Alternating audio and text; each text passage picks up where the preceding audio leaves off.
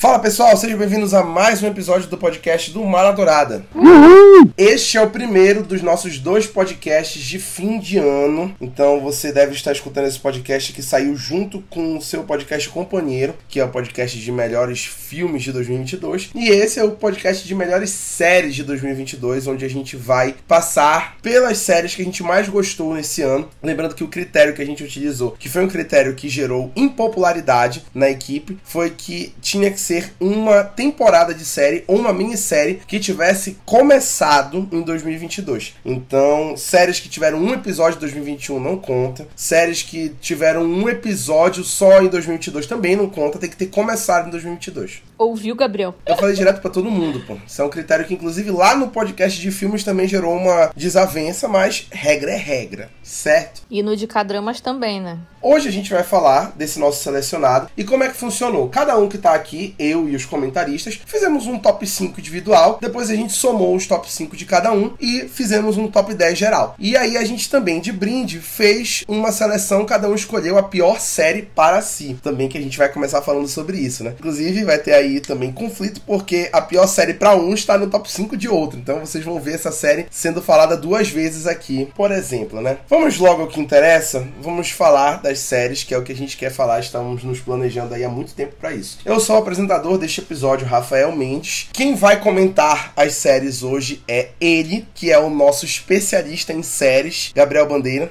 Oi, gente, muito feliz de estar aqui. Esse ano eu não assisti tanta série quanto eu queria mais. Também estou com ela, que é, também estava no podcast de Cadramas, ela é especialista em Cadramas, especialista em séries também. Ela gosta de especializar em tudo, até infelizmente em direito. Gabriele de Almeida. Ai, que ódio! Rafael. Oi, pessoal, tudo bem? Vamos lá falar das nossas queridas séries. Inclusive, eu já quero deixar aqui a minha nota de repúdio contra o Gabriel, tá? Porque ele colocou como pior série uma das minhas melhores séries do ano, tá? Então eu estou aqui repudiando parou, Gabriel Parou, Bandeira. parou, Depois a gente briga. Não. Era isso, gente. Eu estou me apresentando, tá? Já quer começar brigando assim? Não, para, Gabriel. Tô até com medo. Eu acho que eu vou tirar da lista, posso? O Rafael não vai deixar. Ele vai querer ver o circo pegar fogo. Não vai ter briga. Não vou deixar. Também estou com ela, que está se esforçando para assumir a cadeira de comédia do Gabriel. Ana Júlia Colares. Olá, estou mesmo, inclusive. Temos séries de comédia, uma das melhores séries que eu já assisti, que entrou no meu top 5. Vamos falar sobre. E também estou com ela, que adora uma polêmica, que adora uma fofoca e que com certeza vai justificar as seleções dela hoje com fofocas. Júlia de Castro. Oi, gente, que absurdo a fama que eu tô ganhando nesse podcast. Eu tô ficando indignada a cada episódio que eu participo, mas vida que segue. A gente vai começar falando das piores séries de 2022. Cada um escolheu a sua pior série, que pode ser uma temporada ou uma minissérie ou um cadrama. E aí agora a gente vai falar dessas piores séries. Eu vou começar falando da minha. Eu escolhi para minha pior série de 2022 1899, a primeira temporada, que foi a que saiu. Eu fiquei muito em dúvida, eu considerei muito qual eu ia escolher, porque eu tô assistindo The Mosquito Coast da Apple TV Plus, que é podre, é horrível, eu tô fazendo esse martírio comigo mesmo, o Gabriel sabe do que eu tô falando, mas assim, como eu já tinha conversado com o Gabriel antes sobre essa série, então eu já não tinha ido com muitas expectativas. Pra 1899 eu esperava muito, porque é dos mesmos criadores de Dark, e aí eu achava que ia ser o mesmo espetáculo, e na verdade é uma merda, porque eles são perdidos na história, são perdidos no roteiro, as atuações ficam muito confusas e eles vão do nada pro lugar nenhum, com um ritmo muito lento. E para quem vai assistir a série esperando que vai ver Dark, não vai encontrar Dark, vai encontrar algo completamente pior. Ó, oh, eu nem assisti essa série, mas agora. Só de olhar eu sabia a cara ruim, nem comecei. Bom, gente, eu escolhi mais uma bomba da Marvel, foi Cavaleiro da Lua. E cara, não, eu acho que de todas as séries, depois de Lot, essa é a pior.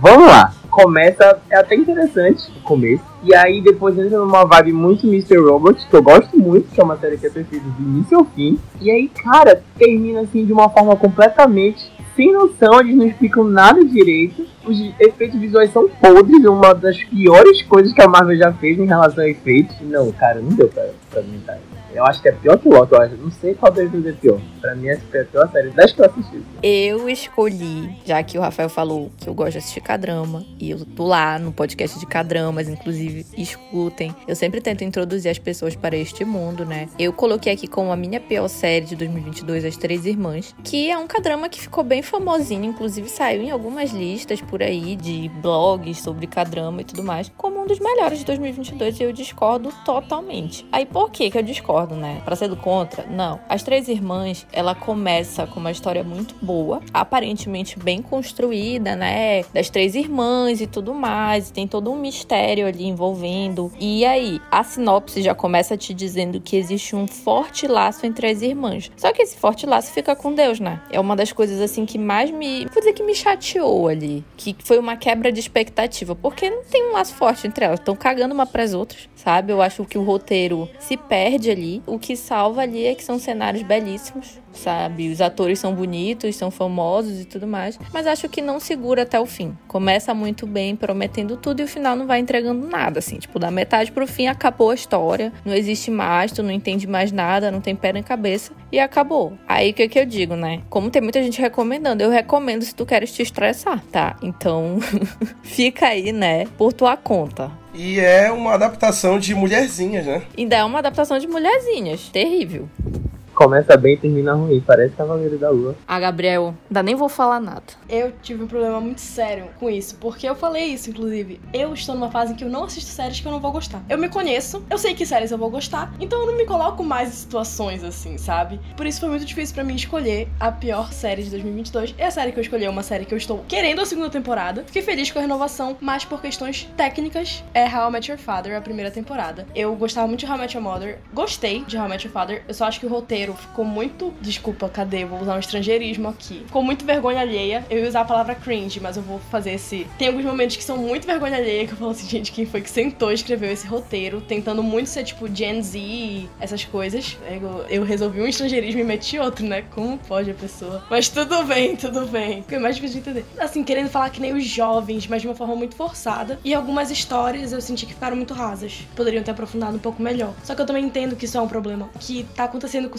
sitcoms em geral recentemente. Porque não querem mais fazer temporadas longas, episódios grandes, e às vezes sitcoms precisam disso. Então é por isso que eu fiquei feliz com a renovação. E é uma série que eu acho que vai seguir bem. Eu gostei dos personagens. Falando desse teu ponto de séries curtas, How I Met Your Father foi renovada para uma temporada com o dobro de episódios. Então vão ter 20 episódios essa segunda temporada, no mesmo formato de How I Met Your Mother, né, pra ver se funciona melhor. Espero que dê certo, porque, por exemplo, Riverdale começou com uma série, puxando outro tópico que tinha três episódios, que era um besterol, que se via como besterol, e a primeira temporada é boa pro que se propõe. Aí eles foram renovados com o dobro de episódios, começaram a querer se levar a sério, deu tudo errado. Então, espero que dê tudo certo com How I Met Your Father. Só joguei aqui uma crítica a Riverdale. Seguindo nessa linha da Ana Júlia, eu sempre fui assim na real. Porque se eu não gosto do iníciozinho da série, se eu não gosto do início do filme, eu não vou me torturar a assistir uma temporada inteira pra no final falar, hum, não gostei. É polarizador, porque tem gente que diz assim, né, que aí tu só pode falar que alguma coisa é ruim depois de tu ter assistido inteira, né? Mas eu não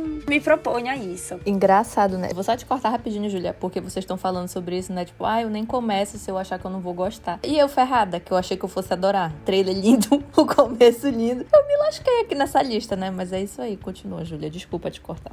Amiga, eu acho que o teu problema foi a expectativa mesmo. Mas vou voltar. Agora que vocês falaram da série, eu lembrei já qual é realmente. Eu tenho dois amigos que não curtiram, porque foram também com muita expectativa. Acharam que ia ser o novo Mulherzinhas. Mas enfim, voltando à minha seleção. A série que eu escolhi, eu não acho que ela seja necessariamente ruim. Não é uma série assim, ai meu Deus, horrível. Mas a gente tinha que escolher uma série que para mim foi a pior de 2022, né? Das poucas séries que eu assisti em 2022, das séries assim que eu nem não vou nem investir meu tempo aqui, a Mulher Hulk, a Defensora de Heróis, eu contabilizei, eu assisti 31 minutos da série e falei, é, não é para mim, não vai ser dessa vez. A Marvel, infelizmente, não me apateceu, tá? Não é assim, não, nada contra a Marvel, nada contra quem gostou da série. Eu sei que tem gente que curtiu, mas para mim, assim, de fato, não teve como. E para mim, foi a pior série de 2022 das que eu assisti. Deixando bem claro, tá? Que eu não quero ser cancelada, não quero ser assim perseguida. É só questão de circunstâncias. Passado esse momento aqui de conflito, né? Que já teve aqui um, umas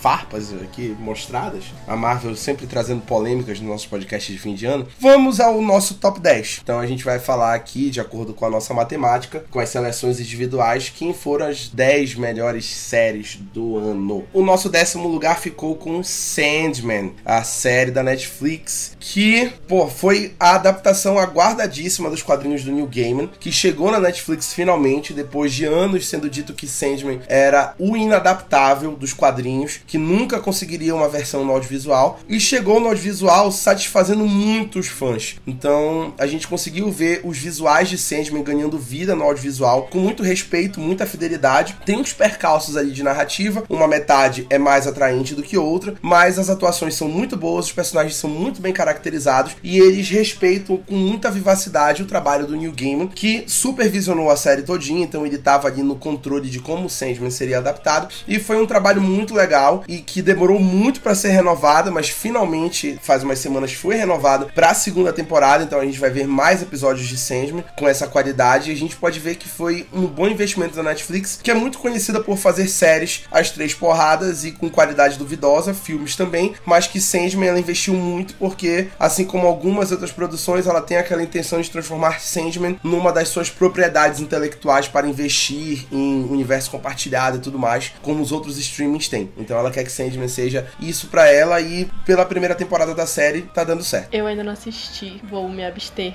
Entretanto, quero. Eu só tenho uma lógica de é uma série que eu preciso assistir com atenção, parar para assistir. E eu estava com uma rotina muito ocupada, preferi deixar essa série justamente por achar que é uma série que vai ser boa para assistir quando eu tivesse com mais tempo. Talvez eu procrastine para sempre, não sei, mas eu pretendo assistir. Se quiserem saber mais de Sandman, a gente tem um episódio do podcast numerado número 60, onde a gente falou de Sandman. Eu, Ana Brasileiro e o então convidado e agora integrante do Maladourada, Felipe Leão. Lá no episódio a gente destrincha e também temos crítica de Sandman no nosso feed, como vocês devem esperar. Em nono lugar, Match VIP, mais um cadrama trazido pela Gabriele, onde a gente vê também da Netflix, na verdade não é da Netflix, é da TVN, né? Né, da Coreia do Sul, mas a Netflix distribui internacionalmente. Então aqui pra gente é da Netflix, onde a gente vê aí um grande dilema sobre relacionamentos na Coreia do Sul e que foi um dos cadramas mais aclamados de 2022 e que também estava na lista de melhores cadramas da Gabriele lá no podcast de cadramas o número 70, mais recente, e que também faz a sua presença aqui em melhores séries do ano. Eu vou vender o peixe de novo, porque essa série é perfeita. E, tipo, comparado com a que eu coloquei como pior, ela tem assim aquele início dramático e permanece com esse drama pesadão, assim, muita ação, muito tudo, muitos atores bonitos, porque assim, né, como a gente falou no podcast Cadrama, só assisto Cadrama se tiver homem bonito. Quer homem bonito? Assista a Match VIP. Mulher bonita? Assista a Match VIP, porque é lindo, gente, tudo é lindo e é uma loucura. Eu definindo o Cadrama, é uma loucura, gente. É um bom critério para escolher série. É um bom critério. E assim, tipo, até para quem não é acostumado a assistir e tudo, eu acho que Match VIP, ele quebra muito com aquela lógica que normalmente as pessoas têm ainda muito essa ideia de que cada drama é mais bobinho, é aquele amorzinho, o beijinho chiquititas e tal, e tipo, Match VIP, não, meu querido. Você vai ver uma outra Coreia, tá? Então, assim, eu acho que cada vez mais estão surgindo, né? Essas séries coreanas com temáticas, assim, um pouco mais pesadas, um pouco mais dramáticas. Mas, assim, é uma série que te prende do início ao fim. Então, eu recomendo muitíssimo. Vai lá na Netflix e assiste Match VIP, porque é realmente muito interessante interessante. É luz, poder, riqueza, fofoca, confusão, gritaria, maravilhoso. E a melhor vilã de todos os tempos, arrisco a dizer, de séries que eu assisti ultimamente, tá em Match VIP, gente. Pensa numa vilã que tu vai ter ódio dela. É a vilã de Match VIP, tá? Então, para quem curte vilão, eu assisti a Match VIP e pensava, nem Nazaré Tedesco foi capaz do que essa mulher fez. Você levou muito nível, agora eu fiquei, é, fiquei interessado. Amei, fiquei até interessada agora em assistir. Fiquei aqui pensativa. Vão lá, galera. Não vão se arrepender. Em oitavo lugar, The White Lotus Sicília, a segunda temporada da série antológica da HBO, criada pelo Mike White, que conquistou o mundo nos últimos anos. A gente sabe que a primeira temporada de The White Lotus, subtitulada Havaí, raspou o M 2022, venceu cinco categorias das sete de minissérie ou série antológica, e foram as cinco categorias categorias às quais a temporada foi indicada. E a série antológica volta para a segunda temporada em uma outra localidade, em um outro hotel na Sicília, com novos personagens, caras já conhecidas, e uma trama que envolve mais uma vez o espectador sobre quem é assassinado no final da temporada, qual é o dilema dos personagens, qual é o dilema daqueles ricos que só querem saber de gastar dinheiro e que não olham para os outros. E mais uma vez, grande crítica social, grandes personagens bem desenvolvidos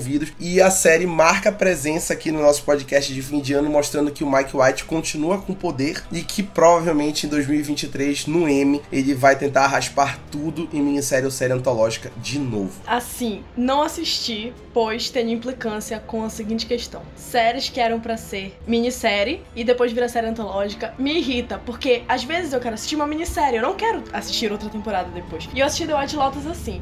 E aí agora eles voltam com uma segunda temporada. Falei, não vou assistir, não quero saber. Mas os memes da Jennifer Coolidge estão me fazendo querer assistir. Eu quero entender o dos gays tentarem matar ela e tal. E aí eu. Amiga, É bom spoiler. Amiga, Que se tu isso? tem Twitter, É verdade. Eu acho muito bom. não tem spoiler nenhum nisso, sabe? Eu acho que foi impossível fugir desse spoiler, porque.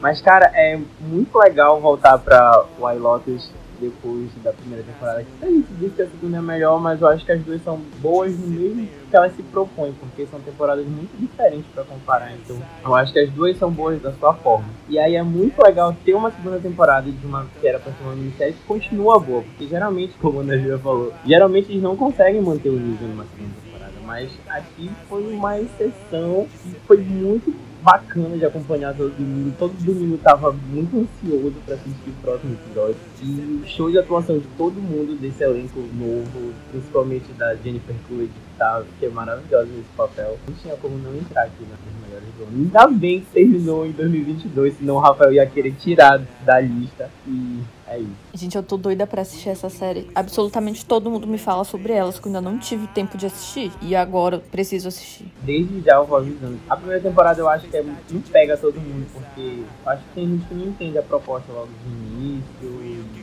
então, que é mais uma série sobre assassinatos do que. Porque na verdade a intenção do Mike White é debater outras coisas. E acaba tendo um assassinato que é consequência dessas coisas que está debatendo na série. Então, assim, não vai esperando ver uma série sobre assassinatos. Não é sobre isso. Pode ser que tu não goste tanto da primeira, mas a segunda. Pois é, eu sinto que assim, a primeira eu gostei, mas eu não gostei tanto quanto eu vi as outras pessoas gostando. Eu estou sentindo que eu vou gostar mais dessa segunda, é por isso que eu tô tão irritado, porque eu não queria assistir, mas eu vou. Geralmente, quem não gostou da primeira, gostou mais da segunda. Eu acho que assim, que são duas propostas diferentes, como o Gabriel já disse, assim, tem aquele mesmo contexto geral, mas eu acho que são propostas diferentes. Particularmente, eu gostei um pouquinho mais da primeira. Eu achei que ela teve aquela vibe de tá todo mundo preso no mesmo lugar, deu uma sensação mais interessante, sabe? Apesar do assassinato ter ficado um pouquinho de lado, né? A questão toda do rolê do assassinato. Eu achei que deu essa parte mais interessante do tipo assim, você está preso naquela ilha. Então, tipo assim, todos que estão ali, ou algum deles vai ser o assassino e algum deles vai ser o morto, né? Eu tive essa sensação mais empolgante na primeira, né? Um pouquinho mais de suspense. Mas aquilo realmente são propostas diferentes. E é realmente isso. Ela não é uma série sobre assassinato, ela é uma série sobre comentários sociais, né? Assim, como os ricos vivem, onde dormem, o que comem, como sobrevivem. Eu acho essa vibe muito bacana. E assim, o assassinato realmente fica de lado. Eu achei essa vibe mais bacana na primeira. Não que eu me identifique, assim, né, com questão de assassinato, mas assim, eu achei um contexto mais interessante. Porque o assassinato foi só de você, ah, é, alguém morreu lá e tudo. E na segunda temporada a gente teve uma conexão um pouco mais forte, né? Mas eu achei muito interessante e acaba que, tipo assim, tu meio que tu não precisa assistir a segunda pra assistir a primeira. Então ainda fica com aquele rolê meio que de minissérie, eu achei. É, mesmo tendo a volta da Tânia, que ela aparece, só precisa saber que esse personagem existe e as coisas que aconteceram na primeira temporada ela vai falando ao longo dessa segunda temporada. Então não tem muita conexão. Ela dá uns lembretezinhos assim, mas não é nada, tipo assim, ai, um baita spoiler, que tipo assim, meu Deus, agora eu não vou conseguir assistir a primeira temporada, sabe? Eu acho. A minha mãe, inclusive, ela assistiu ao contrário. Ela assistiu a segunda temporada comigo. Ela achou assim, meu Deus, que interessante, depois que ela assistiu a primeira. Então, assim, dá pra fazer vice-versa, né? Conforme mais temporadas forem adicionadas, né? Quem sabe? Eu achei uma vibe bem bacana. Tinha uma teoria, eu acho que não vai concretizar, mas eu queria muito. Que talvez a Laura Dern participe parte da terceira temporada, porque ela é muito amiga do Mike White e ela fez uma breve participação nessa temporada. Ela gravou o áudio do. Qual é o nome do pai do álbum? O Dominic. Isso, era a Laura Dern, aquele áudio. Meu Deus. Eu ainda tava esperando dela aparecer, mas ela não apareceu. É, Foi uma teoria que a gente comentou no Destrinchando. Inclusive, tem um episódio de Destrinchando pra cada episódio da temporada. Se vocês quiserem ver as nossas teorias, né, lá no Instagram do Bala Dourada. Eu queria muito, eu achava que ela ia aparecer no final da temporada, assim, tipo, meu Deus! E o top é que, tipo, ainda assim ficam alguns mistérios na temporada. Tipo assim, até agora a gente não sabe o que que o Dominic fez. Tipo, ai, ele traiu, ok, mas ele traiu várias vezes. Por que, que essa vez foi diferente? Que foi a gota d'água? A gente ainda não sabe em detalhes o que que rolou. Uma coisa que eu gostei muito dessa temporada é que o Mike White dá muito a questão da dúvida pra gente. Será que ele fez tal coisa, tal coisa? Eu acho que eu gosto desses finais abertos de alguns personagens que dá pra gente ter a interpretação que ele queria que a gente tivesse, mas a gente também pode duvidar de que pode ter acontecido o que a gente acha. Eu gostei muito. E haja falar de The White Lotus, isso porque tá no sétimo lugar. Ah, agora era um tópico muito importante. A crítica de The White Lotus Sicília sai em breve no nosso feed. Como a Júlia falou, a gente tem uma temporada inteira de Destrinchando, que são programas de rios, que estão lá na aba dos rios do nosso Instagram, onde a Júlia fala das teorias ao longo da temporada. Se você quiser ir assistindo um episódio e pausando pra escutar o Destrinchando, a gente vai gostar muito que você dê esse play lá no Rios. Queria lembrar também, aproveitar o gancho, que a crítica de Match VIP também tá no nosso feed que a Gabriela escreveu, tá? Se quiser ver lá o que ela achou da série com mais detalhes, fica à vontade. Em sexto lugar, temos O Senhor dos Anéis, Os Anéis de Poder. Essa foi uma seleção minha, não posso negar. A nova adaptação do material do Tolkien, que chegou na Prime Video depois de anos de aguardo dessa adaptação. Pra mim foi um verdadeiro sucesso. Eu adorei o trabalho que foi feito com essa série. E eu falo isso na minha crítica que tá lá no feed do Mala Dourada. Que, na minha opinião, O Senhor dos Anéis, Os Anéis de Poder é uma série que, ao mesmo tempo em que ela respeita muito o legado da série de filmes do Peter Jackson, ela tenta criar uma identidade própria para esse universo, enquanto ela tá explorando uma história que é relativamente nova para o audiovisual. Para quem lê o material do Tolkien faz tempo, já conhece essa história, já sabe como ela se dá, para onde ela vai, mas essa história que é inédita no audiovisual é contada de uma forma muito bacana, muito delicada, e eles tentam resgatar vários elementos para que a gente se sinta confortável nesse universo, porque a gente já conhece ele da história dos filmes, mas ao mesmo tempo entenda que é um universo novo. É muito legal, porque a gente tem muito protagonismo de diversidade nessa série. Então a gente tem uma protagonista mulher, que é a Galadriel, que é uma protagonista de ação. A gente tem protagonistas pretos, que são os elfos pretos, que geraram muita polêmica na internet por conta de trolls que ficaram dizendo que os elfos não são pretos, como se elfos existissem. Mais uma vez, trazendo aqui essa polêmica. Eu acho muito legal trazer essa diversidade para um universo folclórico, um universo assim mitológico, de medieval, porque, enfim, é muito importante a gente ter diversidade no máximo que a gente pode nessas adaptações. E eu acho que o Senhor dos Anéis cumpre isso muito bem com uma história que é muito bem desenhada e um dinheiro que foi muito bem gasto, até porque é a série mais cara da história da televisão. O Jeff Bezos desembolsou mais do que qualquer outra pessoa desembolsou para fazer isso na Prime Video. Então, para mim, valeu muito a pena. Não, mas é muito engraçado. É porque eu não assisti essa série do Senhor dos Anéis,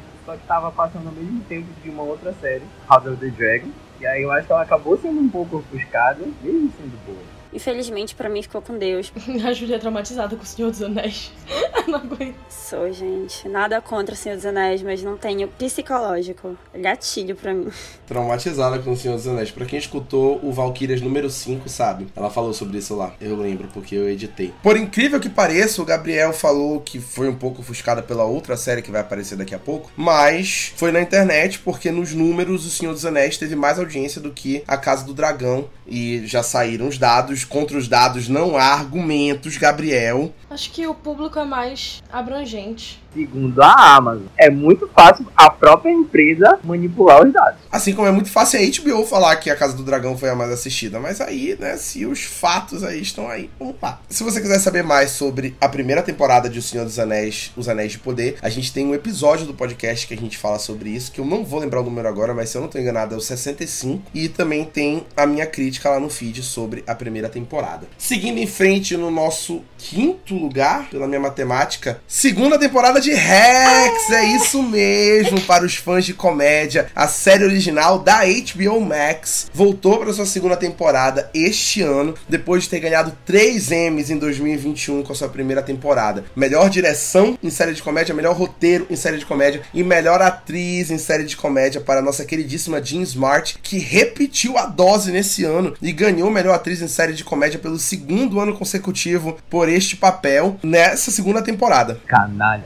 ladra. Era pra Quinta Brunson ter ganhado. Pois eu discordo, acho merecidíssimo. Sendo que tem uma, enfim, né? Também. Não sei se já falei dela em algum outro podcast, pode ser que não, mas os Maladouraders que já me conhecem, porque eu sou obcecada pela Selena Gomes, ela é minha pessoa favorita no mundo, mas ainda assim foi justíssimo, não tem discussão. De Smart, é você, não tem competição. Tu viste a Bottom Elementary? Eu assisti só a primeira temporada. Ah, mas era pela primeira temporada que eu tava concorrendo. Amigo, mas eu adoro a quinta e então se ela ganhasse eu ia achar ok. Realmente eu, eu achei. As categorias de comédia estão absurdamente boas, entendeu? Então, o que pra mim é ótimo, porque eu adoro. Quem é que gosta de drama em 2023? Né? Você tem que ficar Pelo tendo Deus, É paciência. muito triste pra ficar vendo mais drama.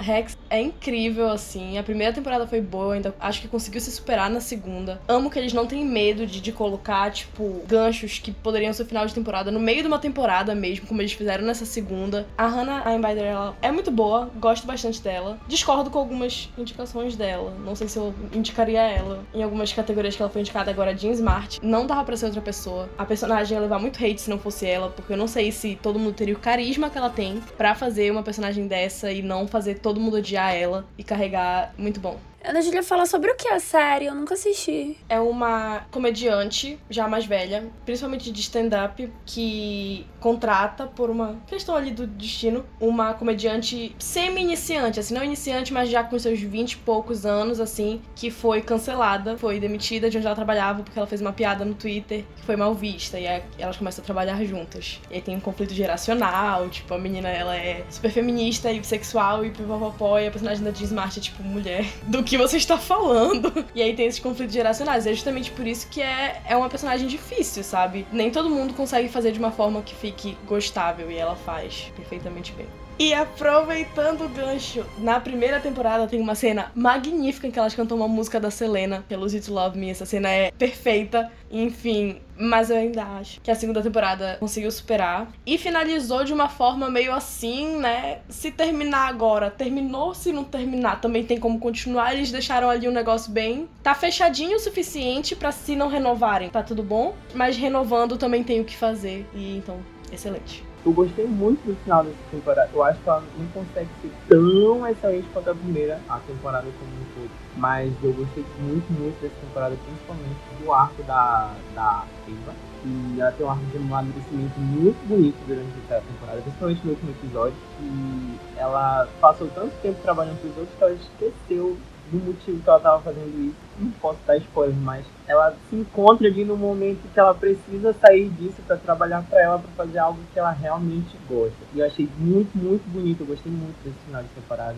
e tô muito ansioso pela terceira. Hum, deu até vontade de assistir. Vale muito a pena, amiga. Curtinha, divertida. É uma série muito boa, muito boa mesmo. Os episódios são muito curtos e é uma comédia muito atemporal. Eu acho que é uma comédia que pega qualquer pessoa de qualquer gênero, mesmo que tu não seja fã de comédia, tu vai achar Rex engraçado, porque conversa muito com muitas realidades. E eu acho isso muito interessante. Isso que falaram é muito verdade. A série não conseguiria se sustentar se não fosse a Jean Smart. Pra mim, ela é indiscutivelmente a melhor atriz de comédia em atividade agora na televisão. E me dói muito falar isso, porque concordo com o Gabriel que eu queria que a Quinta Brunson ganhasse melhor atriz em 2022, mas é muito difícil de bater a Jean Smart nesse papel. Muito difícil, porque ela já tá muito consolidada com duas temporadas, ela já se encontrou, ela tem um tom perfeito que é muito magnético, é impossível desde o primeiro episódio da segunda temporada, tu já sente que faltava ela na televisão. Ela faz falta quando a série tá em ato, né? Eu acho muito interessante isso, porque a Jean Smart, depois de velha, ela conseguiu se reinventar e entrar na comédia e conquistar um gênero que não era dela, e conquistar esse gênero e simplesmente se consolidou. E agora a gente vê a Jean Smart como referência de comédia nessa personagem. É muito bom, muito bom mesmo. Recomendo 100%, assim como os meus colegas de comédia. Recomendo Rex 100% para quem gosta de dar risada. É uma série imperdível.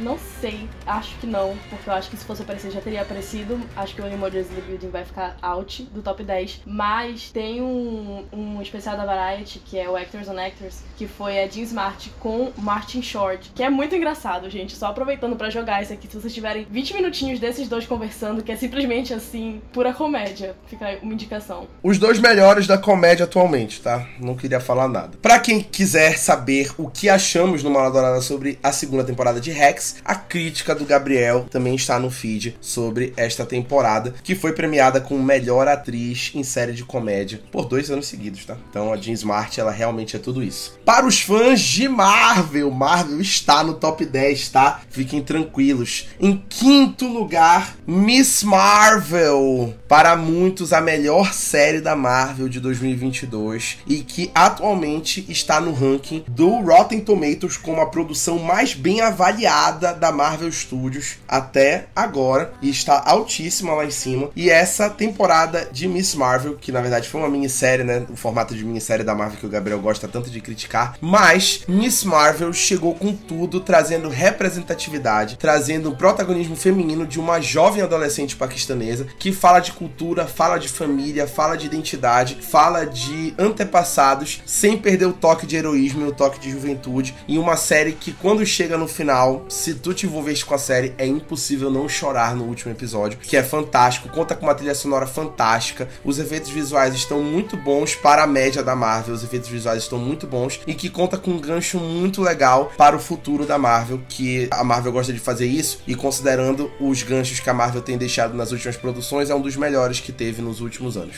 Ai, gente, não preciso nem dizer, né? Que para mim é perfeito. Miss Marvel, maravilhoso. Em todos os sentidos, e realmente, tipo, se a gente comparar com Cavaleiro da Lua, é a única coisa que eu concordo com o Gabriel é que realmente os efeitos visuais de Cavaleiro da Lua deixam muito a desejar, apesar de ser uma série excelente. para mim. E assim, tipo, Miss Marvel, cara, eles conseguem trazer tudo que é importante para uma super-heroína jovem, sabe? E ela tá ali sendo diferente, sendo ela, sabe? Ela é uma garota muçulmana, tem toda essa questão da diversidade que para mim, nossa, foi perfeito, assim. Eu acho que é sobre isso, eu acho que a Marvel tá investindo cada vez mais nessa diversidade, tá acertando bastante, não fica uma coisa forçada, não fica lacração nem nada disso, muito pelo contrário. Eu acho que fica um tributo, sabe? Eu acho que fica bem bonito mesmo a forma como eles colocam essas questões culturais, eles colocaram a religião de uma forma bastante respeitosa. E eu vi blogueiras muçulmanas brasileiras falando muito bem sobre a série também. Então, assim, teve esse respeito muito grande, né? A essa questão de ser uma garota marrom, uma garota muçulmana, mostrar as questões de família que ela tinha ali. Então, assim, Miss Marvel é excelente, é maravilhosa. A Kamala é uma grande super-heroína e eu queria muito, muito, muito que não fosse só uma minissérie. Eu queria que tivesse pelo menos mais uma temporada aí pra gente ver o que, que poderia acontecer. E temos nessa série a participação da nossa grande atriz brasileira, Juliana Paz. E ela tá ótima nesse papel. A Juliana Paz tá ótima no papel. A Marvel lançou tanta coisa esse ano que eu tinha até esquecido que eu tinha gostado de Miss Marvel. E o que eu gosto muito dessa série é que ela tem uma estética muito própria, principalmente nos primeiros episódios, e se afasta um pouco do que a Marvel tanto lança, né? E eu gostei muito, é uma coisa muito jovem, uma coisa muito da cultura da Kamala, eu acho isso muito legal que essa série traz. Tem muitos episódios, se não me engano, é muito emocionante, que mostra todo passado, eu gostei muito. Gabriela, eu também queria muito que fosse mais do que uma minissérie, mas a gente sabe que Kamala Khan irá retornar em 2023 em As Marvels, ao lado da sua ídola Carol Danvers, em julho. Então, não precisa ficar triste. A gente vai ter o grande choque de monstro, inclusive estou muito ansioso pelo primeiro trailer, porque eu acho que vai ser uma loucura. Mas olha, tu sabes que ainda assim eu acho que a Marvel investir nesses formatos de série é muito positivo, principalmente porque a gente considera que depois da pandemia os streams tiveram uma alta muito maior do que a própria sala de cinema. E eu acho que seria uma ótima oportunidade de desenvolver ainda mais a personagem, principalmente o fato de que ela vai encontrar a Carol Danvers, sabe? Então, tipo, eu acho que depois do filme podia surgir mais uma tal de uma minissérie sobre isso. Quem sabe, né? Vamos ver o que a Marvel vai decidir. Ela também disse que Cavaleiro da Lua seria uma minissérie e aí tem um rumor de que o Oscar Isaac já tava até filmando a segunda temporada. Castigo do monstro, cara. Não. Ana Júlia, puta! Juro. É igual pra Júlia. A Júlia fica com raiva quando falo de Senhor dos Anéis, a Ana Júlia fica puta quando falo de minisséries que viram série normal. Já disse que me irrita. Não gosto desse negócio. Gente, é porque pra mim, isso tá errado. Porque aí vai concorrer sempre em categoria de minissérie, porque pipipipopopó. Ah, pra mim tem que devolver o prêmio. O pior é que Cavaleiro da Lua tem que ter continuação, porque o final é muito aberto. Não dá nem pra entender às vezes. Só que eles anunciam que é minissérie, eu vou falar isso toda vez eu reclamo dessa mesma porcaria. Chega, já tô cansado de falar da mesma coisa toda vez. É a mesma reclamação do Gabriel, coitado, ele não aguenta mais falar disso. Esse medo da Ana Júlia é a síndrome de Big Little Lies, né? Big Little Lies que era pra ser, coitada, juro. Ai, ai, tenho certeza que ela era fã dessa minissérie e ficou puta. Não, eu nunca assisti. Tinha vontade, mas nunca assisti. Égua, vale a pena. Essa série só teve uma temporada. A primeira temporada. Mas sabe uma que foi e foi boa? Sharp Objects. Então, mais uma indicação aí. Que foi justo. E a Amy Adams tá do caralho nela. Égua, essa série é muito boa. Muito, muito boa. E Égua acabou assim. Gente, que série incrível. Incrível. Sério, uma das melhores adaptações que eu já vi em toda a minha vida. Pena que a Amy Adams não ganhou o Emmy dessa vez de novo.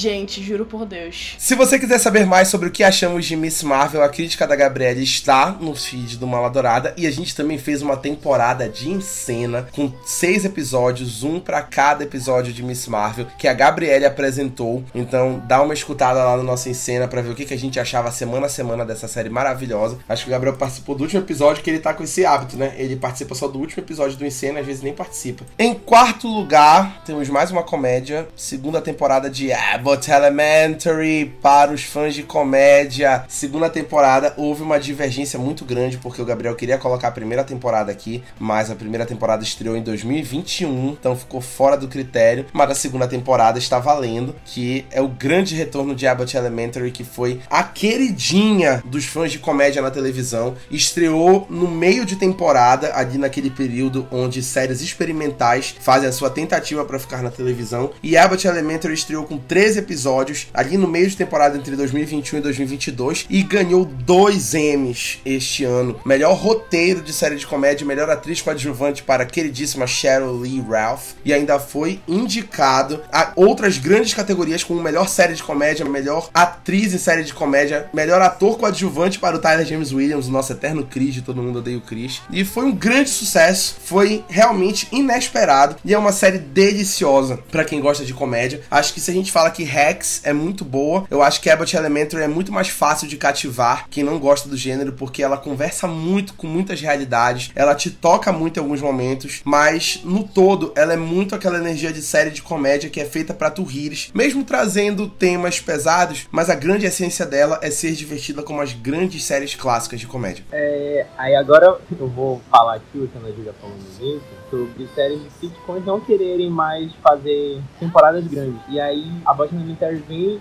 faz isso, né? Por exemplo, a primeira temporada tem 13 episódios. A segunda vai terminar com 22, se não me engano, igual como era as antigas séries de comédia e tal. E dá pra desenvolver muita coisa, é muito bom isso. Quando eu lembro assim, de momentos que eu ri muito esse ano, foi quando assisti a Elementary. Principalmente o episódio que fez a, a Cheryl Lee House ganhar o Emmy, que é, cara, a coisa mais engraçada, basicamente, é como se fosse The Office, só que numa escola pública para crianças lá dos Estados Unidos, que ela não tem muitos investimentos e a diretora também não tá muito aí. Toda vez que ela recebe um investimento, ela gasta com o cabelo dela, com alguma coisa assim muito desnecessária e que as crianças precisam e os professores ficam em apuros é nesse formato de mockumentary, né, que é como se fosse um documentário. E aí, basicamente, esse episódio fez a Cheryl ganhar um Emmy. É um episódio que eles tentam aplicar uma forma de alfabetizar as crianças mais rápido. E aí ela não sabe como mexer na tecnologia e todo mundo pensa que ela tá na frente. Cara, é muito engraçado. É um episódio assim, muito constrangedor pra ela.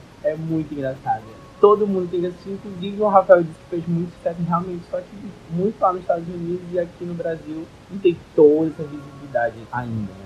Porque, assim, muita coisa que entra no Star Plus acaba não tendo tanta visibilidade, mas é uma série muito engraçada. A segunda temporada tá chegando, algum momento vai chegar aqui, oficialmente. Mas a primeira tá completa lá no Star Plus, por favor, assista. Ah, não, eu quero assistir. E olha, a primeira merece também estar nessa lista. Eu coloquei a segunda temporada também por regras, mas a primeira temporada super merecia estar nessa lista, porque, meu Deus, entrega muito, gente, de verdade. Eu não tinha ouvido falar sobre essa série. Ela faz as coisas de uma maneira, tipo assim, parece o óbvio, mas ela faz de uma maneira tão assim genial de uma maneira tão sutil que é, é, incrível. É muito, muito boa essa série. Todo mundo tem que assistir. E é isso. Primeira temporada, segunda temporada e todas as que vierem eu vou defender. A indústria precisava. Tinha muito tempo que a gente não tinha uma série assim. Tipo, a comédia, ela tava ganhando muito espaço. Por exemplo, Rex. É uma comédia, mas não é uma sitcom. Não é essa energia assim. O que, sei lá, no final dos anos 2000, início de 2010, que a gente tinha, tipo, Parks and Rec, The Office, Community, How Much... Tipo assim, esse tipo de sitcom ン tava muito em falta. E eu sentia assim, um, assistir essa série era como um, um, abraço quentinho, assim, sabe? Eu me sentia uma criança de novo. Eu assistia essa série quando era criança, eu era um pouco pra frente, mas. Sério, gente, eu assistia, tipo, How Your Mother, eu assisti quando eu tinha, sei lá, uns 9, 10 anos. Era assim. Friends, que é a minha favorita do coração por questões sentimentais, eu assistia quando eu tinha 8 anos de idade. E About Elementary é essa sensação, assim, é uma série muito inteligente. Porque eu ia fazer uma comparação, eu ia falar que Rex é um humor, tipo, uma comédia mais complexa só que Abbott Elementary é mais mastigável, assim. São formatos diferentes. Abbott Elementary é muito mais simples, é muito mais fácil de, de você rachar o bico assim muito muito fácil. Não precisa entender muito bem assim. Um... Mas não é uma crítica, pelo contrário, eu acho incrível e eu acho que tava fazendo muita falta. E eu acho que tem muito a ver com o medo que as pessoas estavam tendo de fazer sitcom e, e não ser boa. Eu vi algumas, como eu falei no começo de How Much Your Father, tinha uma sensação disso. Parece que estão com medo de realmente fazer uma sitcom como era naquela época. E aí a Quinta Bronson vem e faz aquilo, sabe? Ela faz uma série que essa série podia estar tá passando nas tardes da Record. E isso não é uma crítica, isso é um elogio. Fazia falta.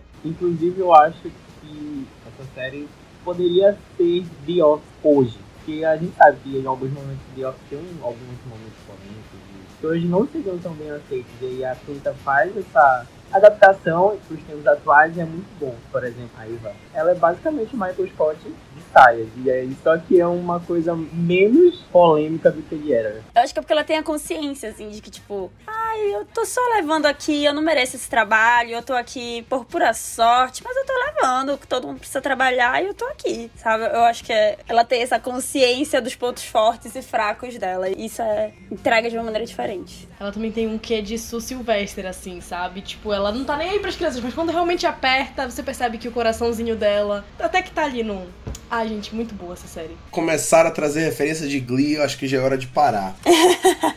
o Rafael nunca assistiu Glee, você acredita Mentira! Nunca assisti Glee, porra. Aí ele fica chocadíssimo quando eu falo que o Ranch é meu musical favorito. Quem tem o Ranch como musical favorito? Todo mundo. A primeira e a segunda temporada até são a terceira. Muito boas. As primeiras temporadas são bem boas, gente. Ei, marcaram uma geração. Pode até ser ruim, mas marcou uma geração. Rafael vai acabar encerrando o podcast aqui, ele não quer mais. É ruim intencionalmente, é ruim intencionalmente. É, próxima série, Rafael, é, qual é a próxima? Gente, Abbott Elementary é para muita gente a grande comédia dos nossos tempos de comédia na televisão. Se você ainda não assistiu, está disponível no Star Plus para você conferir Abbott Elementary. A segunda temporada ainda não está disponível lá, está disponível só para os downloads ilegais, mas estará no Star Plus em breve. A crítica da primeira temporada de Abbott Elementary tá no nosso feed que eu escrevi em breve. Também teremos a crítica da segunda temporada que provavelmente eu também vou escrever se não roubarem de mim. Em terceiro lugar, uma das temporadas mais aguardadas de uma das séries mais assistidas da televisão, a terceira temporada de The Boys, o grande retorno da série da Amazon Prime Video que mostra os super-heróis como eles realmente são ou provavelmente seriam se existissem na vida real. Então muita gente estava esperando essa terceira temporada, que prometia ser a maior da série e de fato foi, apesar do final não ter sido tão bom quanto foi o final da segunda temporada, mas essa terceira temporada temporada foi a maior, trouxe o maior episódio da série, indiscutivelmente, que é o Hero Gasm, a super suruba, né? E que foi fantástico para quem assistiu. A Ana Júlia já estaria discordando na câmera. O podcast do Maldourada precisa ser ao vivo, com imagens. A Gabriele vem falando esse ponto há muito tempo, porque eu acho que seria muito mais engraçado. Vamos providenciar isso para 2023. A gente precisa providenciar isso urgente. Vocês precisam ver a gente de pijama brigando um com o outro, sabe? É genial. E foi muito boa essa temporada, no fim das contas trouxe um dos personagens mais aguardados, que era o Soldier Boy, interpretado pelo Jensen Ackles, e que, pô, foi fantástico em vários sentidos. Acho que a gente teve grande desenvolvimento, uma grande atuação do Anthony Starr, que finalmente foi reconhecido, foi indicado ao Critics' Choice Awards de melhor ator em série de drama. Recebeu esse reconhecimento que todo mundo já estava pedindo desde a primeira temporada, mas nessa temporada não teve como negar, especialmente naquela cena que virou meme dele na frente do espelho, conversando com ele mesmo. Eu acho que foi uma temporada que foi grandiosa em vários sentidos aí para a série e que impulsionou aí o spin-off que vem do Gen V, que vai estrear no ano que vem, a quarta temporada que provavelmente vai estrear no ano que vem, que vai ter o Jeffrey Dean Morgan, o eterno John Winchester de Supernatural. Então, pavimentou aí um grande caminho que, se tudo der certo, já começa a pavimentar pro final que o Eric Kripke não transforme The Boys em uma série de 15 temporadas como ele fez com Supernatural. Foi como a gente comentou no podcast de The Boys, que a gente gravou,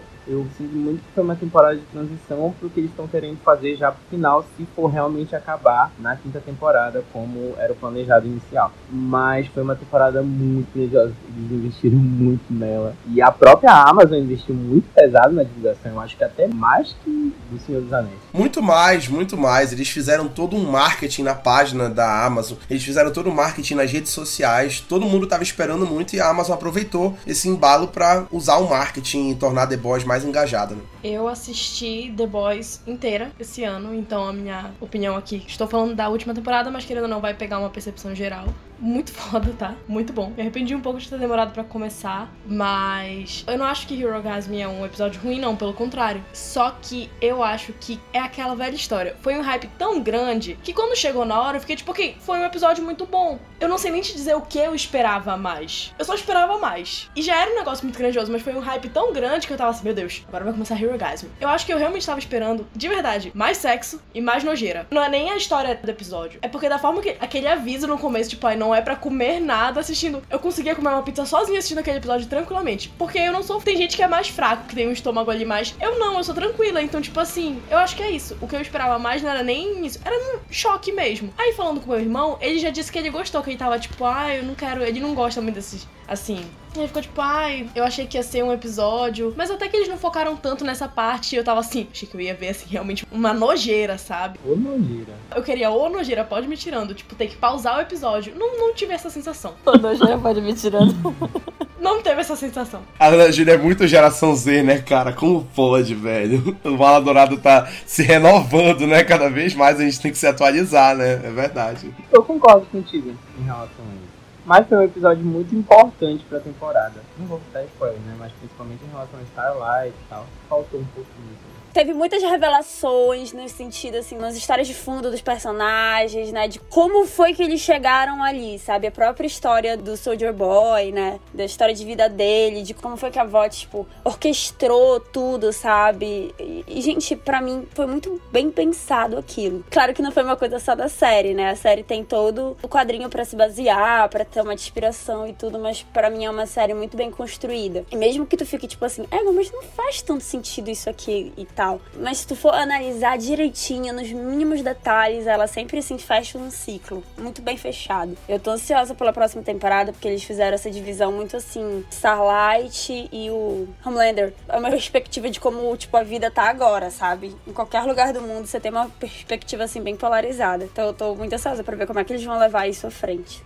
E último comentário aqui, eu tenho fé que a Starlight vai usar os poderes dela na quarta temporada.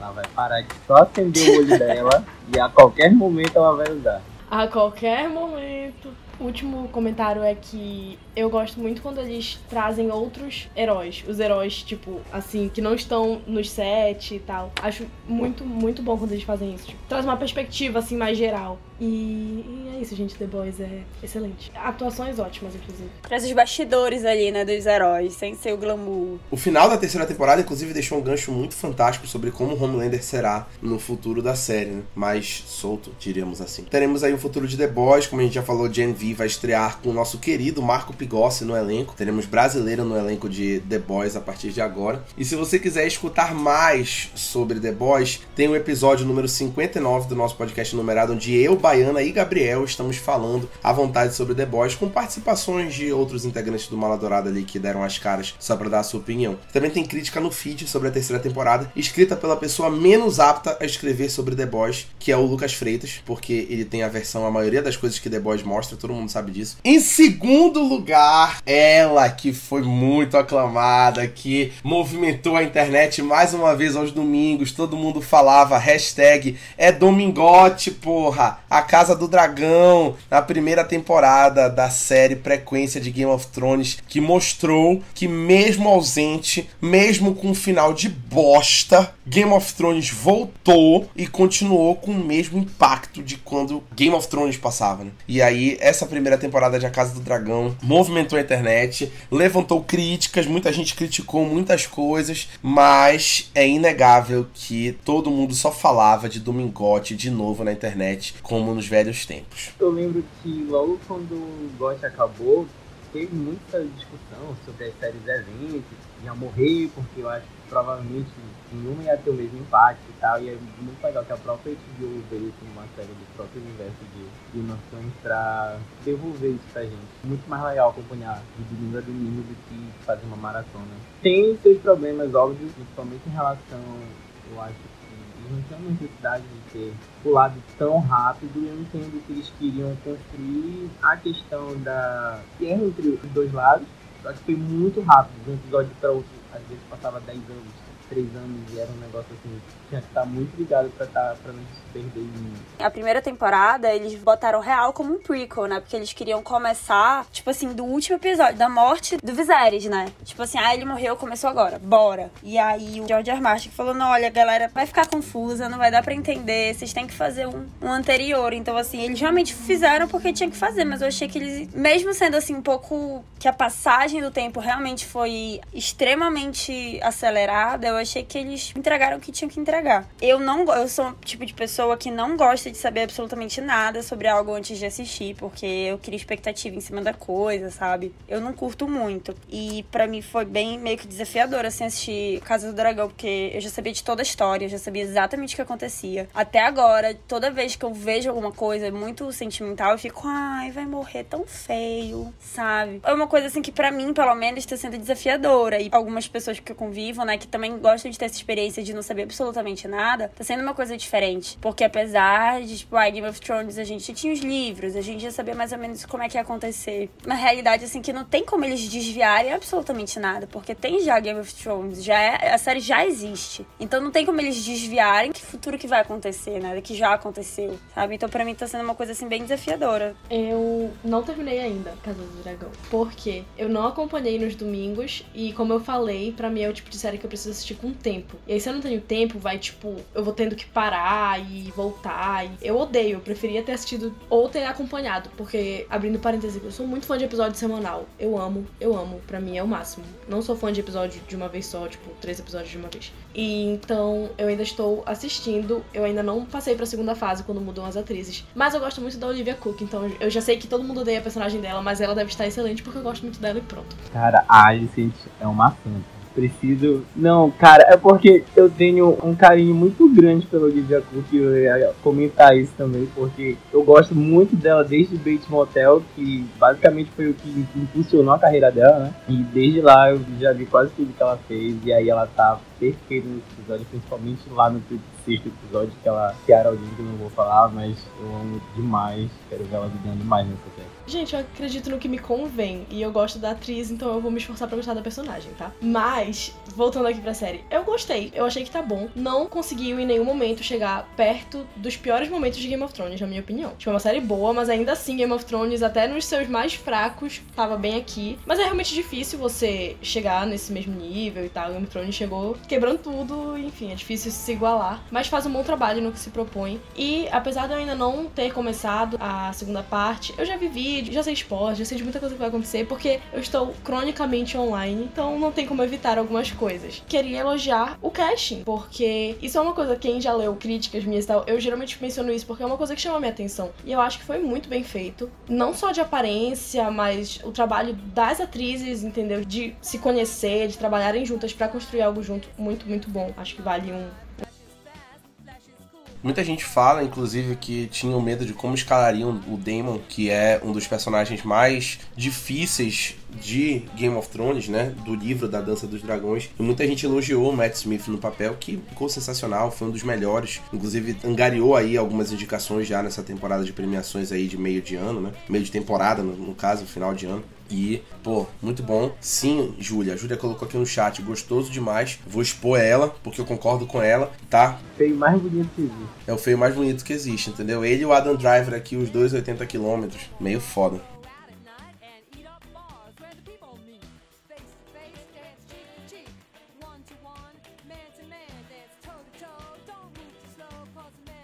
Mas ele é um gostoso. Caralho. É, Inclusive, é, quando o Matt Smith foi indicado ao Emmy por The Crown, perdeu pro Peter Dinklage por causa de Game of Thrones, e agora ele entrou no universo de Game of Thrones só pra conseguir um Emmy.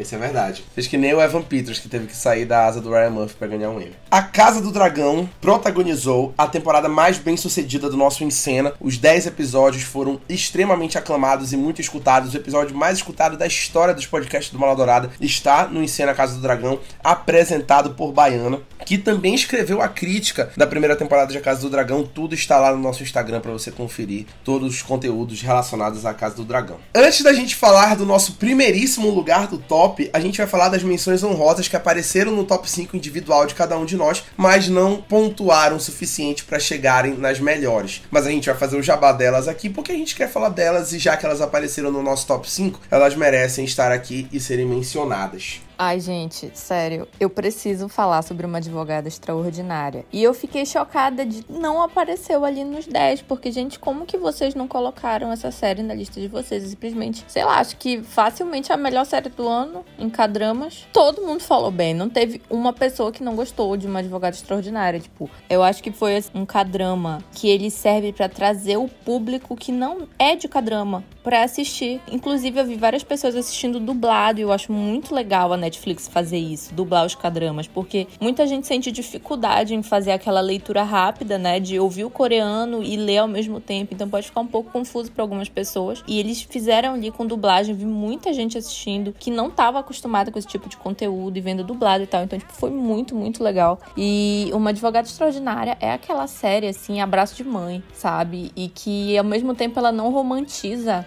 nada do que a Yanwu passa por ser uma pessoa que tem autismo, né? E ela é uma adulta e ela é uma advogada. Então ela passa ali por diversas situações, ela tá se descobrindo enquanto profissional, ela tá se descobrindo ali pro amor, para as relações. Então assim, ela passa por todas as dificuldades. Ele não é romantizado, ela não tem nada ali facilitando para ela, muito pelo contrário. Eles mostram ali as dificuldades que ela passa no ambiente de trabalho, que as dificuldades que ela tem para se relacionar com a família, né, com o pai dela. É muito legal, é muito interessante e ao mesmo tempo que mostra essas dificuldades, a gente consegue se divertir muito, porque ela é muito engraçada, ela é muito carismática, então a atriz, a apesar dela não ser uma pessoa com deficiência, ela fez um trabalho muito minucioso ali, um trabalho muito delicado. Ela estudou bastante antes de interpretar Yeon-woo, então assim, nossa, ela fez um, um trabalho maravilhoso, então tipo, acho que tudo é muito bem feito nessa série. O roteiro é muito bem construído, os cenários, os atores, então assim, tudo contribui para que uma advogada extraordinária facilmente seja uma das melhores séries do ano, na minha opinião. E ela tá ali, acho que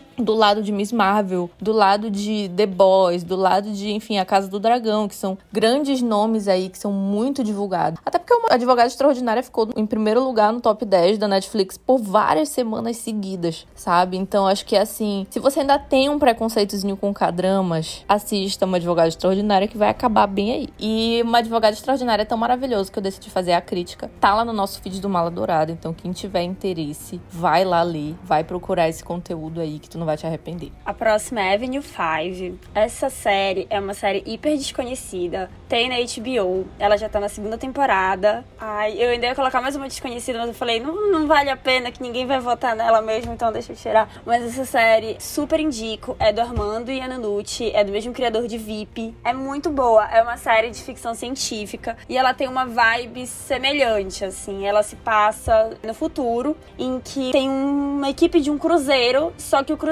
se passa no espaço. Basicamente é isso. O nome da nave se chama Avenue 5. E aí dá um BO lá com a nave, né? O que que acontece? Uma viagem que era para ser assim de poucas semanas, de um mês no máximo, acaba virando uma viagem de anos no espaço sideral. Essa é a premissa, né? E aí é o dia a dia desse navio, como é que as pessoas se comportam quando assim basicamente não há regras. Fala sobre a premissa do ser humano, assim, falando de uma maneira ai, bem cult, fala sobre isso, sabe? Um canibal dentro do navio. Como é que ia ser esse rolê? Ai, mas e se o capitão não fosse capitão de verdade? Como é que ia ser? Ai, mas e se todo mundo odiasse a mesma pessoa e aí ela fosse lá e salvasse todo mundo. São essas premissas. E é uma vibe bem sitcom, assim, de cada episódio. Ai, e agora? O que, que vai acontecer? Esse ciclo. Gente, eu tô falando muito empolgada, mas é porque essa série é realmente muito boa. Eu gosto muito e ninguém conhece, tá? Por isso que eu tô empolgada. Mas é uma série, assim, que tem essa vibe de ciclo de sitcom, que eu acho que é uma coisa que a gente tá precisando mais aí, né? E é uma série de comédia muito boa, apesar de ser de ficção científica. Eu detesto ficção científica. E mesmo que tu não entenda absolutamente nada de física, gravidade, essas coisas,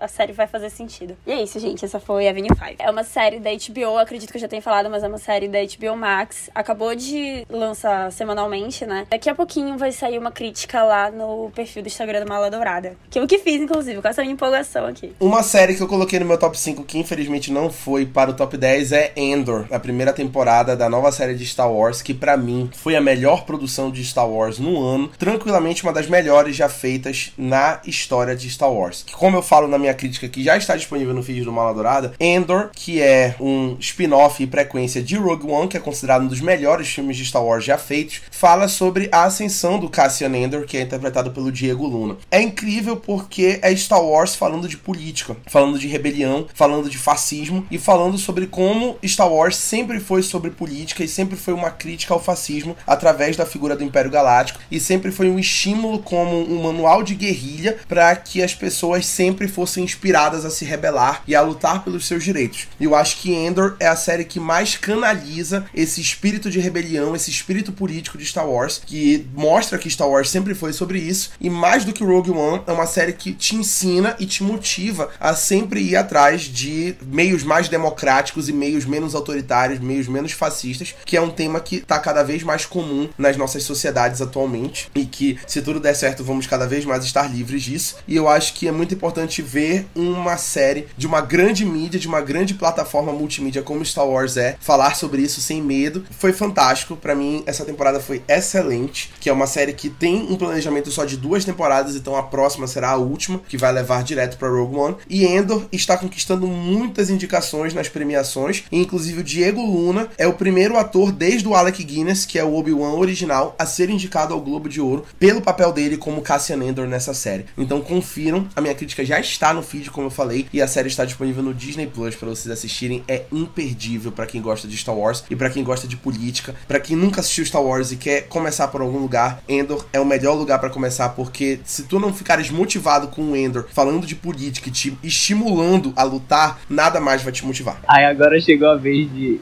rebater o que a, a Julia falou lá no início. E eu queria muito falar sobre Mulher Hulk, porque Inclusive, Julia, assista mais de um episódio, porque essa daqui. Eu, acho, eu acredito que o primeiro episódio de Mulher Hulk é o mais fraquinho que tem.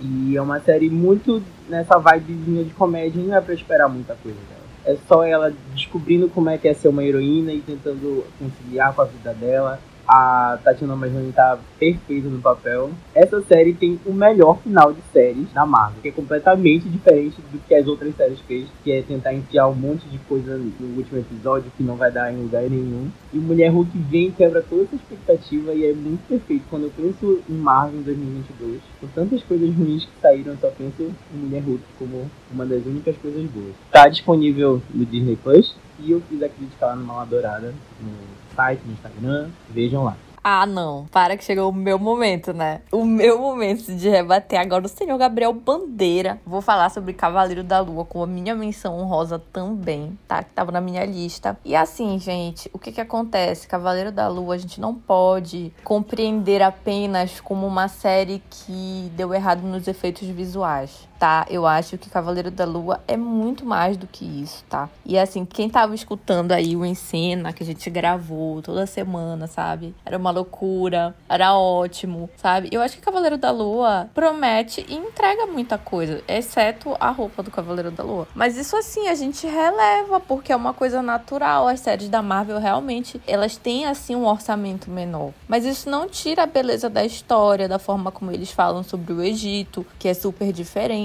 como eles trazem esse novo universo ali que a gente não estava acostumado. Então, assim, eu acho que tem muito mais elementos positivos do que negativos. Inclusive, não tem como ser negativo com Oscar Isaac, sabe? E aí, me ajuda, Rafael. Não, fale bem do Oscar Isaac. Eu não posso discordar da Gabriele. Nunca falaria mal do Oscar Isaac. Inclusive, inclusive, assim, aquela cena final é maravilhosa. Para mim foi a grande cena da temporada. Então, assim, se você quer saber qual é a grande cena da temporada, assista até o final, que você vai me entender. Oscar Isaac Lovers, essa é para vocês. E assim, Cavaleiro da Lua, né? A gente super deu moral aqui no Mala Dourada. Temos a crítica feita pelo Lucas lá no nosso feed. Temos o ensino apresentado pelo Rafael, que foi ótimo também, recomendo muito. Então, tipo assim, assiste um episódio e vai escutar o Encena, que tu vai te divertir super com a gente. A gente assiste no Disney Plus, como todas as séries da nossa queridíssima Marvel. Meu grande momento, essa série, Only Murders in the Building, chegou com uma primeira temporada que, assim,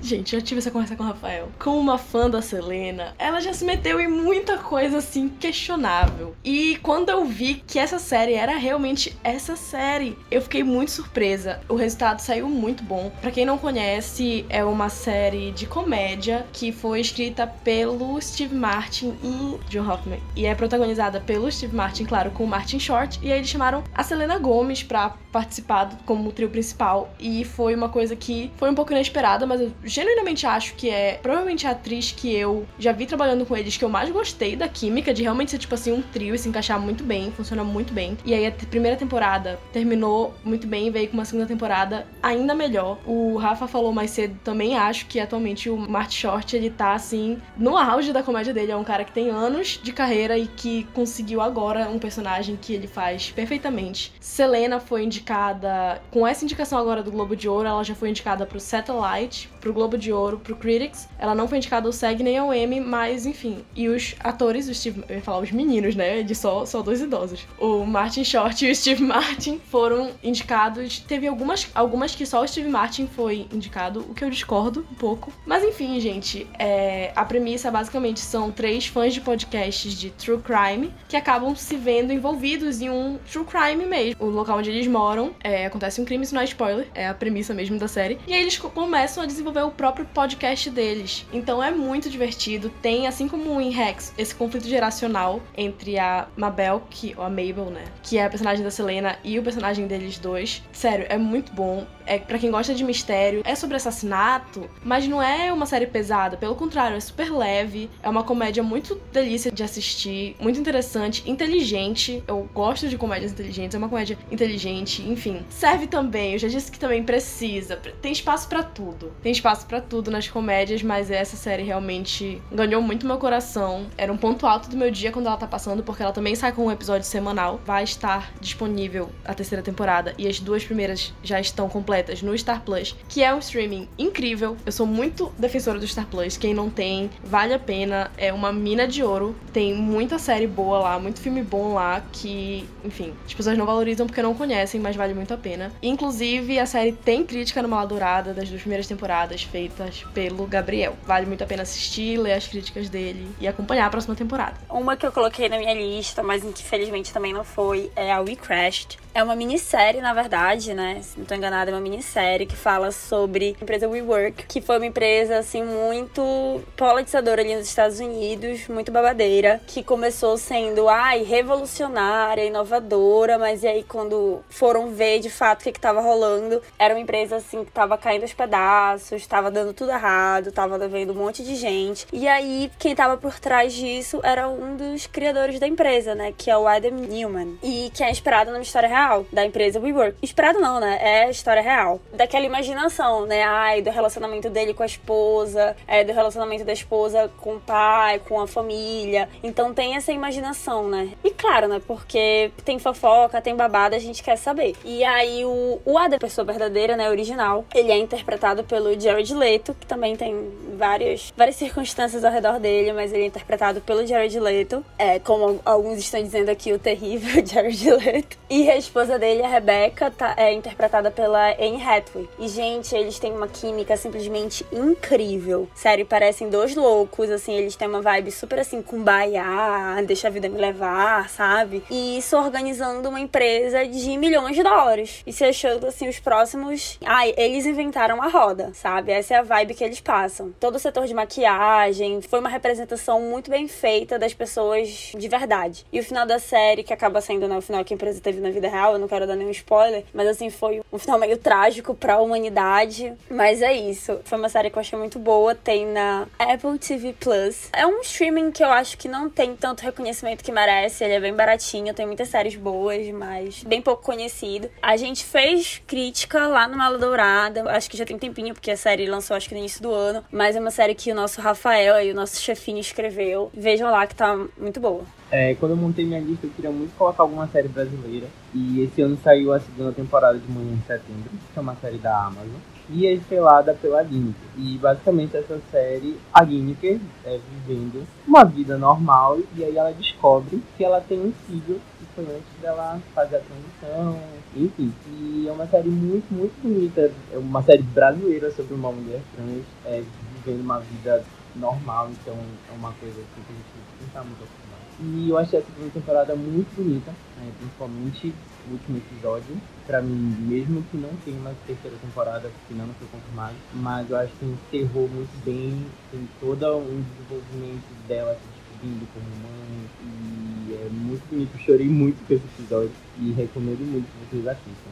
Infelizmente não temos crítica, mas quem sabe pode sair aí um dia. E a gente não podia deixar de falar sobre a série que tá sendo a modinha do momento, inclusive no TikTok, com dancinhas e tudo mais. E assim, gente, Vandinha, né? A grande série do momento que lançou na Netflix. E ela fala mais especificamente sobre a nossa, né? Queridíssima personagem da família Adams. E assim, gente, eu amei particularmente. E eu acho assim que é uma série que tem uma boa proposta de trazer a Vandinha adolescente com todas aquelas características que a gente já conhece. E assim, eu amo Família Adams, porque ela surge justamente como uma sátira, né? A família americana perfeita e tudo mais. Então, assim, eu adoro tudo sobre a família Adams e, e eu acho que a Vandinha surge aqui como uma série muito acertada justamente no final do ano. A Netflix adora isso, né? E assim, o elenco é perfeito. A Jen Ortega tá arrasando como Vandinha. Tem várias postagens sobre isso na nossa página do Mala Dourada. Tem a crítica que a Baiana fez. A gente postou algumas curiosidades muito legais sobre a série. Inclusive, uma delas é que durante a série inteira, se eu não me engano, a Jenna Ortega piscou seis vezes só. e assim, né, Tim Burton, a gente sabe muito bem o que esperar dele nas telas. Então eu acho assim que foi um acerto muito grande da Netflix. Porque assim, é uma série adolescente? É uma série adolescente. Mas eu achei assim bem divertido. Eu achei que a forma como eles colocaram, bem inspirada em Harry Potter, diga-se de passagem. Mesmo sendo uma série adolescente, que não faz mais tanto assim o meu tipo, mas eu consegui me divertir bastante. Então eu acho que cumpre ali o que é proposto. A Vandinha surge ali, né, toda emburrada e tudo, como a gente já conhece, mas sem deixar de ser uma personagem totalmente icônica. E também todos os membros da família, né, tipo Catherine Zeta Jones, como Mortícia. Que mulher, gente. Nossa, que maravilhosa. Só por ela já vale tudo. Grande casal que ela forma com o Gomes, né? Maravilhosos. E é isso, galera. Não percam Vandinha. Não se deixem levar por quem tá falando mal na internet. Vale muito a pena, é muito bom. E vai ser divertido. É aquela série que tu tá ali no final do dia cansado e quer assistir alguma coisa bacaninha. Assista Vandinha. Super legal. Ela jogando piranhas na, na piscina pros garotos morrerem. Tudo certo. Maravilhoso. Super leve. Recomendo. Essa última polêmica foi uma colocação minha. Eu coloquei a quinta temporada de The Crown. Eu falei no grupo, e agora eu vou explicar aqui, que eu fiquei entre The Crown e Stranger Things. Por quê? Eu assisti esse ano algumas séries novas, elas entraram no meu top, mas eu assisti muitas séries que já terminaram e tal, então eu fiquei com esse quinto lugar aí, pensando o que, que eu poderia colocar. Eu vou primeiro explicar esse conflito. Peço um espaço aqui para explicar por quê. Stranger Things não é uma série em que eu tenho expectativas que eu tenho em The Crown. A expectativa que eu tenho é diferente. Eu quero uma série divertida que vai me distrair ali, que vai ter um apego emocional com os personagens, um negócio mais assim. E eu sinto que nessa temporada, diferente da última de Stranger Things, eles entregaram isso. Foi uma temporada divertida de acompanhar, foi legal, foi interessante. Então têm muitos aspectos técnicos que não eram tão bons, mas entregaram o que prometeram. Enquanto The Crown, eu tenho expectativas altíssimas para essa série e essa quinta temporada não entregou. Entra no meu top 5 porque eu sou clubista, como eu já falei várias vezes aqui. Sou muito fã da Princesa Diana. Eu só comecei The Crown quando teve a quarta temporada que ela apareceu pela primeira vez. E eu assisti da primeira temporada, mas eu só comecei porque ela aparecia. Eu estava muito ansiosa pra Elizabeth Debicki e eu acho que no geral fez um bom trabalho. Uma cena só dela que eu não gosto, que é a da entrevista com Panorama. Acho que faltou ali algumas nuances e acho que a série aproveitou mal a Imelda, que tava fazendo a Elizabeth. Muito mal. Mas eu ainda acho que a série tem seus pontos positivos, The Crown. Mesmo numa temporada que não tenha sido a melhor, é uma série muito boa. Não sei quanto à perspectiva de prêmios com essa temporada. Não sei, eu tô aqui, eu acho que talvez não tantos quanto estavam acostumados a levar e tantas indicações como estavam acostumadas, mas eu acho que ainda vale a pena pela série em geral, como eu falei. Eu inseri ali, mas só por uma questão realmente de eu defendo, mas eu também critico quando tá para falar mal, entendeu? A gente tem o carinho, mas a gente também critica. E tem crítica da quinta temporada de The Crown também no Maladourada, escrita pelo Gabriel. Então já tá lá no Instagram e vocês podem assistir a série na Netflix. E depois de tudo isso, ainda resta o nosso primeiro lugar, que a gente quer saber quem é o primeiro lugar das nossas séries de 2022, que ficou com nada mais nada menos do que O Urso, a primeira temporada, a temporada de estreia dessa série de comédia, que de comédia não tem nada, que ela te faz chorar, ela te faz refletir nos oito episódios da temporada e que foi maravilhoso, foi arrebatador para mim, nota 10. Eu fiquei completamente surpreso com o impacto dessa série, com o impacto das atuações com impacto de profundidade do roteiro e que, porra, para mim foi sensacional, eu achei incrível e eu tô muito ansioso pro que vem por aí dessa série. Inclusive, ela já tá sendo muito indicada nas premiações e com grandes chances de raspar tudo no setor de comédia pelo que vem por aí na temporada de premiações. Que comédias são essas? Comédia que nem Barry, que eu olho e fico assim, gente, que comédias são essas? Mas merece muito, porque a série é absolutamente incrível. Eu até tava me perguntando, eu não sei o que aconteceu, que eu esqueci completamente dessa série. Eu tava pensando, gente, qual será o primeiro lugar? E quando tu falaste, ficou muito. Ah, óbvio. Porque todo mundo que assistiu elogiou horrores, a série realmente é muito boa. É uma proposta tão simples e tão bem desenvolvida que, enfim, tem nem o que falar. Eu gosto muito do ator principal, eu esqueci o nome dele. Jeremy Allen White. Ele faz Shameless também. Não sei quem conhece. É, essa série é muito, muito boa. Tá todo mundo aqui acenando que sim, que assiste. Também tá disponível na HBO. E Égua, ele assim, ele só se supera. Sem brincadeira. Esse ator, ele consegue. Eu não sei descrever, mas ele, ele sempre entrega. Tem crítica escrita por mim, Ana Júlia, lá no Maladourada. E a série tá disponível no Star Plus, a primeira temporada completa já. Tu roubaste de mim essa crítica, inclusive, porque eu fui pedir pro Rafael, dou dois minutos. Ah, poxa, a Ana Júlia acabou de pedir. Então eu não roubei, né? Tu que tentou roubar de mim. Ela tem um ponto. Ai, que isso! Tá bem, então me calarei agora. Briga, porrada. A gente fica até meio sem o que falar. Eu acho que vocês têm que assistir o Urso para vocês saberem do que a gente tá falando, para vocês entenderem o nível de profundidade que é essa série, que é realmente tudo isso. Não é um exagero nosso. Ela é realmente uma série muito boa, muito excelente, que merece muito. Ela tá no top 1 de muitas listas de séries de 2022, de críticas especializadas. E não é à toa, é porque é realmente excelente e faz um trabalho sensacional, como a Ana Júlia falou, de algo muito simples, mas que é muito bem trabalhado, com excelentes atores e uma temática muito boa e que é impossível tu não ficares com fome assistindo os episódios. Já deixo aí esse spoiler. Ah, não. Rafael, eu tô de dieta e ia começar a assistir o Urso e agora. Como uma vegetariana, eu não me identifico com esse comentário. É, então ótimo. Pra mim tudo certo, porque eu também sou vegetariana, então obrigada. Não, não dá fome, porque é só carne, amigo. Ah, pra mim não dá. me dar é raiva. Um ponto que eu queria destacar que tá lá na minha crítica, que está no Mala Dourada, é a direção. É um ponto que me pega muito nas séries e é uma direção muito criativa, assim. Muito bem feita. Eu achei as escolhas, tudo, a montagem das cenas. E o episódio que é feito em plano sequência, que é uma coisa que eu sou muito fã em geral. Outro ponto que merece muito destaque aí. E eu vi um tweet hoje falando que era a série mais erótica do ano e não tem nada de sexo. É só o Jeremy Allen White todo ceboso com uma camisa branca. Sim, a resposta é sim. A resposta é sim.